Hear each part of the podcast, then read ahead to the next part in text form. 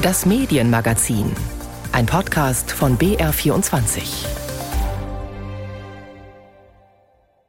Es war Donnerstagmorgen, als die Eilmeldungen aus der Ukraine kamen und das eintraf, was viele befürchtet hatten. Seitdem werden die meisten Medien von einem Thema dominiert. Meine Damen und Herren, ich begrüße Sie zur Tagesschau. Wir unterbrechen das laufende Programm wegen aktueller Entwicklungen im Russland-Ukraine-Konflikt. Auch in diesem BR24 Medienmagazin sprechen wir heute über das, was sich im Osten Europas abspielt und wie darüber berichtet wird. Ich bin Linus Lühring und das sind die drei Perspektiven, aus denen wir heute diesen Konflikt beleuchten. Wie stellen Medien vor Ort in Russland und in der Ukraine die Entscheidung Wladimir Putins dar, in das Nachbarland einzumarschieren? Gibt es überhaupt die Möglichkeit, die Propaganda aus dem Kreml zu hinterfragen und unabhängig zu berichten? Der Krieg spielt auch in den sozialen Medien eine Rolle. Falsche Informationen und Kriegsbotschaften aus Russland verbreiten sich rasend schnell. Das liegt auch daran, dass Russland seine Taktik in den letzten Jahren weiterentwickelt hat. Und Medien in den USA beobachten traditionell ganz genau, was in Russland passiert. Die Empörung über die russische Invasion ist groß und das führt zu einer überraschenden Entwicklung in der US-amerikanischen Medienlandschaft, die ja eigentlich tief gespalten ist. Fassungslosigkeit, das ist das Gefühl, was viele haben, wenn sie auf das Vorgehen von Wladimir Putin in der Ukraine blicken. Was hat der Mann vor? Wieso dieser Angriff? Da braucht es Angebote, Medien, die das vielleicht erklären. Und Russland entschlüsseln, das ist das Ziel des Internetportals decoder.org. Es beobachtet russische unabhängige Medien und übersetzt sie ins Deutsche. Dazu wird auch mit Wissenschaftlerinnen und Historikern zusammengearbeitet, um eben auch politische Hintergründe zu erklären. Das Webprojekt wurde dafür 2016 und 2021 mit dem Grimme Online Award ausgezeichnet. Die Chefredakteurin ist Tamina Kutscher und die begrüße ich jetzt im Medienmagazin. Hallo, grüß Sie. Hallo. Wie schwer fällt es Ihnen gerade persönlich auch das Vorgehen von Wladimir Putin zu entschlüsseln und auch zu verstehen? Das, was in Putins Kopf vorgeht, haben wir jetzt lange, lange, lange gerätselt. Ich glaube, da kann man auch nicht reinschauen. Sollte man vielleicht auch gar nicht, will man gar nicht. Aber wenn Sie sagen, entschlüsseln, es kann natürlich immer nur darum gehen, Kontexte aufzuzeigen, einzuordnen, das, was wir da hören und sehen aus dem Kreml auch, was da gesagt wird und getan wird. Und das passiert äh, ganz stark natürlich in russischen unabhängigen Medien. Es gibt viele Politikwissenschaftler, russische Politikwissenschaftler, die sich auch mit dem beschäftigen, was da die letzten Wochen und vor allem natürlich auch jetzt passiert und was, glaube ich, ein ganz wichtiger Aspekt ist, der dort immer wieder aufkommt bei vielen Analysten und den man hier vielleicht gar nicht so stark gemacht hat bislang, ist eben diese Zusammenhänge zwischen der innenpolitischen und der außenpolitischen Situation in Russland und dass wir es vielleicht weniger um Sicherheitsgarantien für Russland geht, als um Sicherheitsgarantien für ein immer repressiveres Regime. Sie haben es jetzt gerade schon angesprochen, die unabhängigen Medien in Russland. Wladimir Putin hat ja angekündigt, Medien zu schließen, die nicht in seinem Sinne berichten. Wie sieht es denn da aus für Zeitungen wie eben die Novaya Gazeta oder Radiosender wie Echo Moskwi, Internetseiten wie The Insider oder auch Fernsehprogramme wie TV Dost? Welche Möglichkeiten haben die gerade noch unabhängig zu berichten und das auch zu hinterfragen, was da passiert? Diese Szene der unabhängigen Medien, die hat sich natürlich wie soll ich sagen, die steht unter sehr starkem Druck. Und umso mehr seit vergangenem Jahr, als nach den Solidaritätsprotesten auch für Alexei Nawalny in Russland mehr und mehr Druck spürbar war gegen unabhängige Akteure und eben auch Medien. Immer mehr Medien haben dieses Label des ausländischen Agenten bekommen, was Hürden bedeutet, was bedeutet zum Teil finanzielle Einbußen, weil man eben stigmatisiert ist und auch Werbekunden und so weiter abspringen. Und das alles alles spüren wir auch jetzt. Insofern, als diese Medien eben zum Teil sehr stark marginalisiert wurden und als die Propaganda, die Staatspropaganda natürlich jetzt umso lauter wirken kann, sage ich mal, in der Gesellschaft. Wir haben jetzt gesehen, dass auf Antikriegsdemonstrationen in Russland viele Menschen verhaftet wurden. Wie sind denn die Bedingungen aus Ihrer Sicht gerade für Journalistinnen und Journalisten in Russland, die ja für diese Medien arbeiten, die ich eben auch angesprochen habe, die versuchen unabhängig zu berichten, kritisch zu berichten?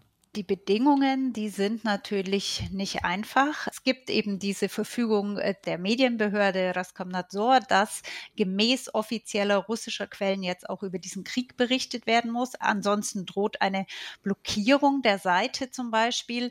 Es gibt natürlich immer das Damoklesschwert des ausländischen Agenten, das über allen schwebt. Äh, viele haben ja dieses Label auch schon bekommen, auch einzelne Journalisten. Was man aber auch beobachten kann, ist, dass sehr viele, und das haben wir auch in Interviews auf Decoder abgebildet, dass sehr viele wirklich unerschrocken, muss man sagen, weitermachen und dass sich äh, eher so ein jetzt erst recht einstellt. Putins Begründung für den Angriff macht viele hierzulande richtig fassungslos. Hören wir mal rein in seine Rede. Ich habe beschlossen, eine Militäroperation durchzuführen. Ihr Ziel ist der Schutz der Menschen, die seit acht Jahren der Misshandlung und dem Genozid des Kiewer Regimes ausgesetzt sind. Dafür streben wir die Entmilitarisierung und Entnazifizierung der Ukraine an. Die Ukraine entnazifizieren, das kündigt Putin ernsthaft an. Jenseits der aktuellen Berichterstattung jetzt nach Beginn des Krieges, wird es in den kommenden Wochen und Monaten für die russische Bevölkerung überhaupt irgendeine Möglichkeit geben, an solchen Botschaften vorbeizukommen und an andere Informationen zu gelangen als an Putins Propaganda und Kriegshetze? Was würden Sie sagen?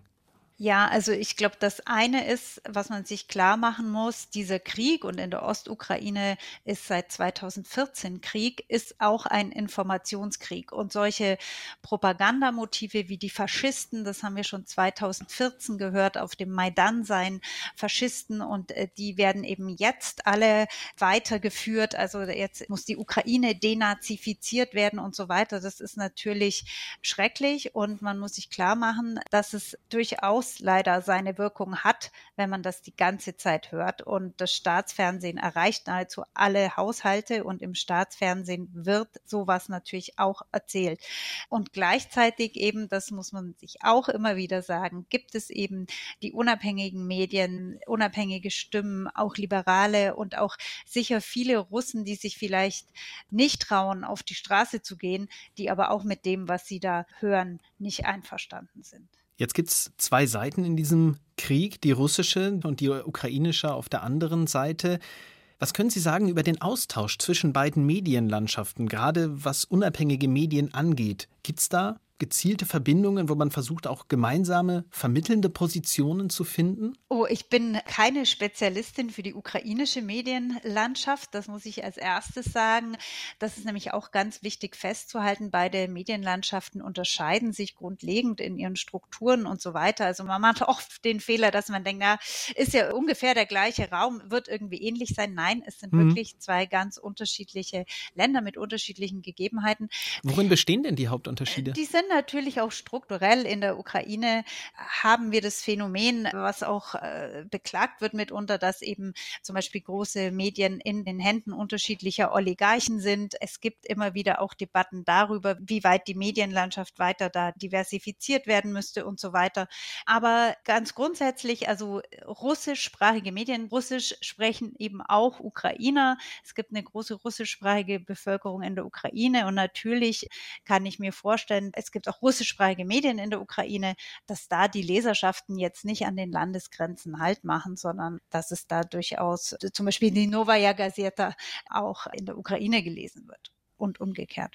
Blicken wir nochmal auf unabhängige Medien in Russland. Was glauben Sie, haben die jetzt für eine Zukunft? Haben die möglicherweise besonderen Zulauf, weil Menschen einfach jetzt nach unabhängigen Informationen suchen? Oder glauben Sie eher, dass die sich jetzt noch stärker zurückziehen müssen, weil einfach die Repressionen größer werden? Also leider auch angesichts äh, dieses Krieges, den Russland jetzt nochmal so massiv über die ganze Ukraine ausgeweitet hat, befürchte ich, dass es überhaupt für unabhängige Akteure und eben auch für Medien zunehmend schwieriger wird. Ein nicht unbedingt optimistisches Fazit war das am Ende unseres Gesprächs über die Situation gerade für unabhängige Medien in Russland. Das war Tamina Kutscher, die Chefredakteurin des deutsch-russischen Portals decoder.org. Herzlichen Dank Ihnen. Danke auch. Informationskrieg, hat Tamina Kutscher gerade gesagt. Und ja, ein Krieg, der wurde schon immer nicht nur mit Waffen und Gewalt geführt, sondern auch mit gezielter Desinformation und Propaganda. Das Internet und ganz besonders die sozialen Netzwerke, die sind dafür ein ideales Verbreitungsgebiet. In nur etwa zehn Jahren haben sich die sozialen Medien zu einem ja, der wichtigsten Schauplätze für machtpolitische Konflikte entwickelt. Nachdem Demonstrantinnen und Demonstranten im arabischen Frühling 2011 das Internet genutzt haben, um sich zu organisieren und die Aufmerksamkeit der Weltöffentlichkeit auf sich zu ziehen, da hat es nicht lange gedauert, bis auch Staatsoberhäupter und Regierungen die Macht der neuen Medien erkannt haben.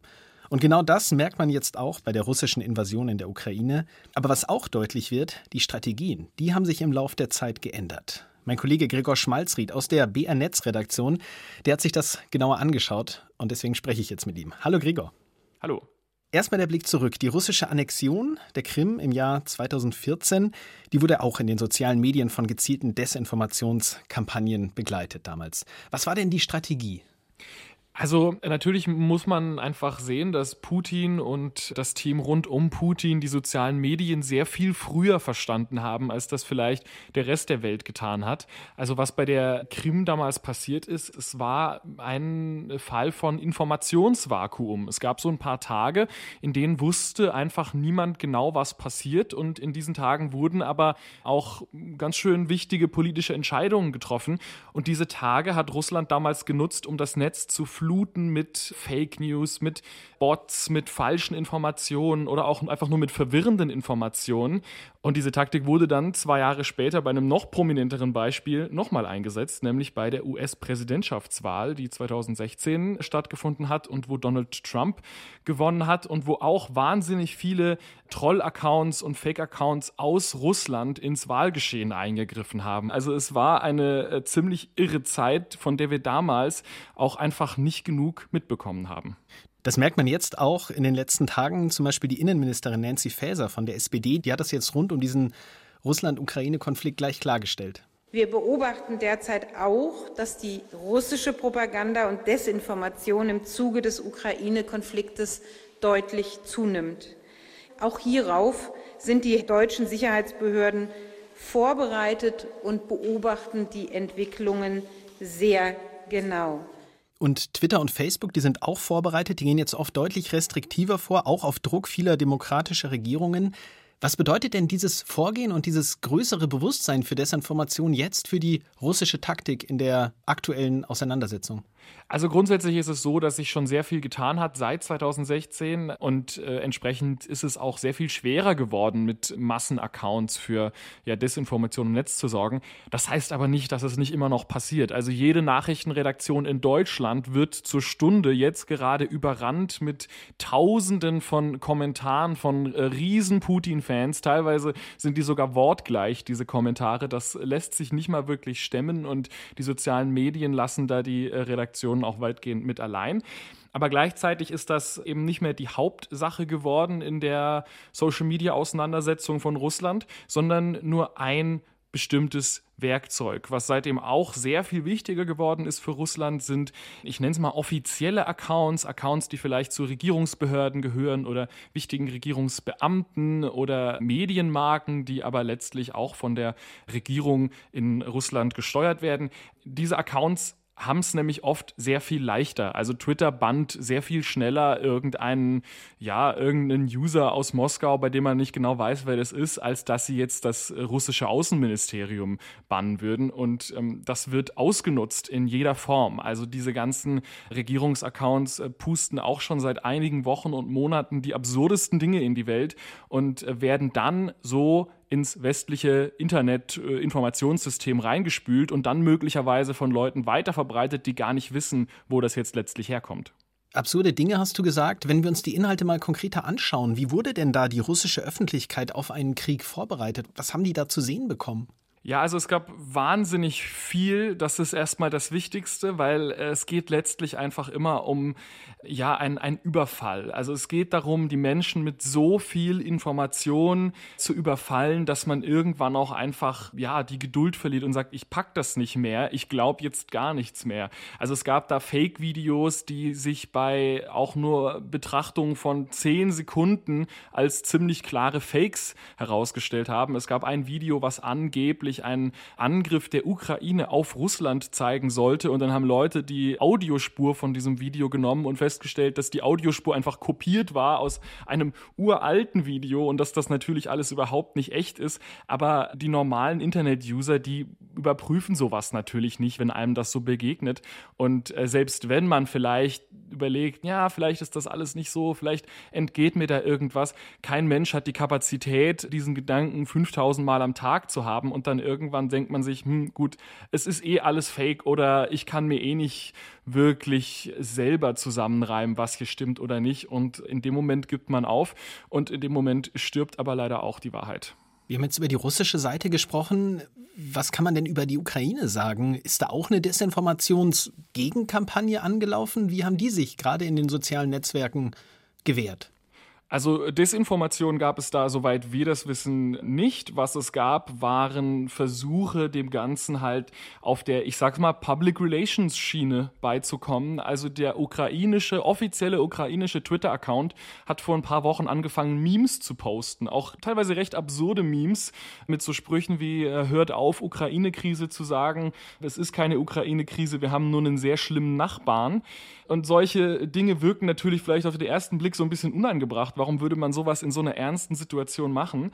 Aber gleichzeitig äh, muss man sehen, diese Posts, die der Twitter-Account da abgesetzt hat, die wurden von wahnsinnig vielen Leuten gesehen, weil Memes sind nun mal auch einfach so ein bisschen das Kommunikationsmittel der Jugend.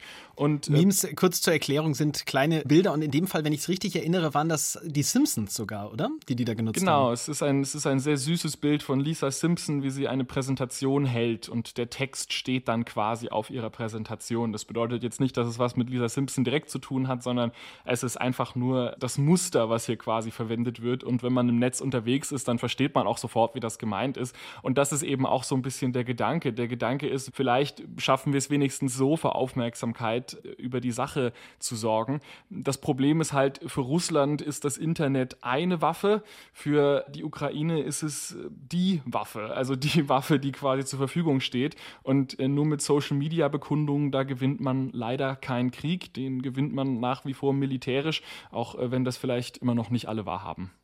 Der Informationskrieg rund um die russische Invasion in der Ukraine, darüber habe ich gesprochen mit Gregor Schmalzried aus der BR Netzredaktion. Herzlichen Dank dir. Sehr gerne. Und jetzt kommen wir vom Netz, von den sozialen Medien auf die internationale Ebene. Der Einmarsch der russischen Truppen in die Ukraine, der hat weltweit für Empörung gesorgt. Auch in den USA war es der Breaking News Fall in vielen Medien. The Russian invasion of Ukraine is indeed underway. Russia has invaded Ukraine. Wie über den russischen Angriff auf die Ukraine in den USA berichtet wird, darüber spreche ich jetzt mit meiner Kollegin Katrin Brandt in Washington. Hallo. Guten Tag. In der Vorbereitung habe ich mal durch einige Sender mich durchgeklickt, auch durch die Online-Angebote der US-Zeitungen. Da hatte ich so spontan den Eindruck, dass das alles sehr ähnlich klang. Da wurde überall der russische Angriff auf die Ukraine verurteilt.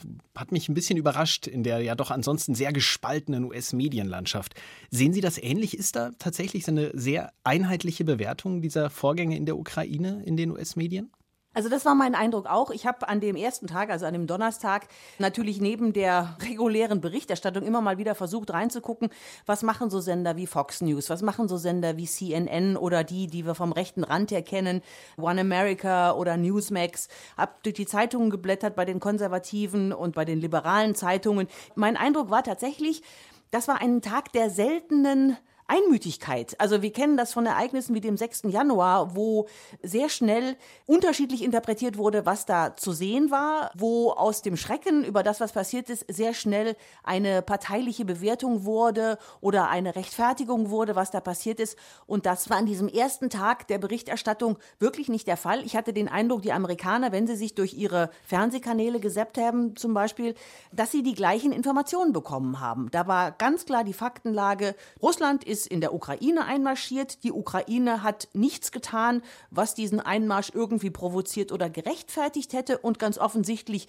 waren alle Behauptungen, die Wladimir Putin vorher losgelassen hatte, Stichwort, die Sicherheitsinteressen Russlands müssen geschützt werden, Makulatur. Offensichtlich ging es ganz klar darum, die Ukraine einzunehmen und sich einzuverleiben. Das konnte man den Tag über überall hören und da gab es vielleicht unterschiedliche Färbungen, aber an dieser Kernaussage gab es kein Vorbeikommen.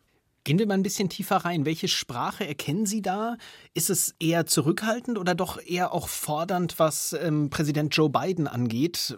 Stichwort Sanktionen, Stichwort Maßnahmen. Wie wird gerade auch auf seine Position bzw. auf die Position der US-Regierung da geschaut? Das ist in der Tat natürlich dann wieder unterschiedlich. Im Laufe des Tages kam ja dann die Pressekonferenz oder das Statement von Joe Biden, in dem er angekündigt hat, was es an Sanktionen dann geben soll. Also mehr Sanktionen gegen weitere Banken, Sanktionen gegen einzelne Russen, die Vermögen im Ausland haben, beispielsweise weitere Soldaten zu stationieren und eben Exportbeschränkungen mit dem Ziel, das zu verhindern, dass Russland seine ähm, Hightech-Wirtschaft weiterentwickeln kann. Joe Bidens Pressekonferenz ist in der Tat sehr unterschiedlich bewertet worden, aber eben auch nicht so mit dem Schaum vor dem Mund, wie wir das sonst so kennen. Joe Biden ist eine beliebte Zielscheibe bei den rechten Medien auf jeden Fall, äh, aber es wurden in dieser Situation viele Fragen eher gestellt. Also die Frage, warum nimmt er sich eigentlich nicht Wladimir Putin direkt vor? Warum macht er ihn nicht zur Zielscheibe von Sanktionen? Worauf wartet er eigentlich? Genau diese Frage, worauf wartet er noch? Putin ist einmarschiert, worauf warten wir jetzt noch, um schärfere Sanktionen zu machen? Wie zum Beispiel Russland aus dem, aus dem SWIFT-Finanzsystem auszukoppeln. Also es wurden viele Fragen gestellt, aber es wurde nicht direkt wieder auf Biden eingeprügelt, außer natürlich von den Extremen, die wir kennen, Tucker Carlson beispielsweise, das ist der Quotenkönig bei Fox News am Abend, der sowieso der Meinung ist, dass die Amerikaner Amerikaner nicht zu suchen haben in der Ukraine und der der Meinung ist, wie, wie andere Konservative auch, dass die Schwäche der Amerikaner beim Abzug aus Afghanistan eigentlich die Autokraten wie Putin ermuntert habe, jetzt diesen Schritt zu gehen im ja tatsächlich sehr konservativen Sender Fox News, um es mal so zu sagen, da gab es auch sehr, sehr Putin-kritische Stimmen.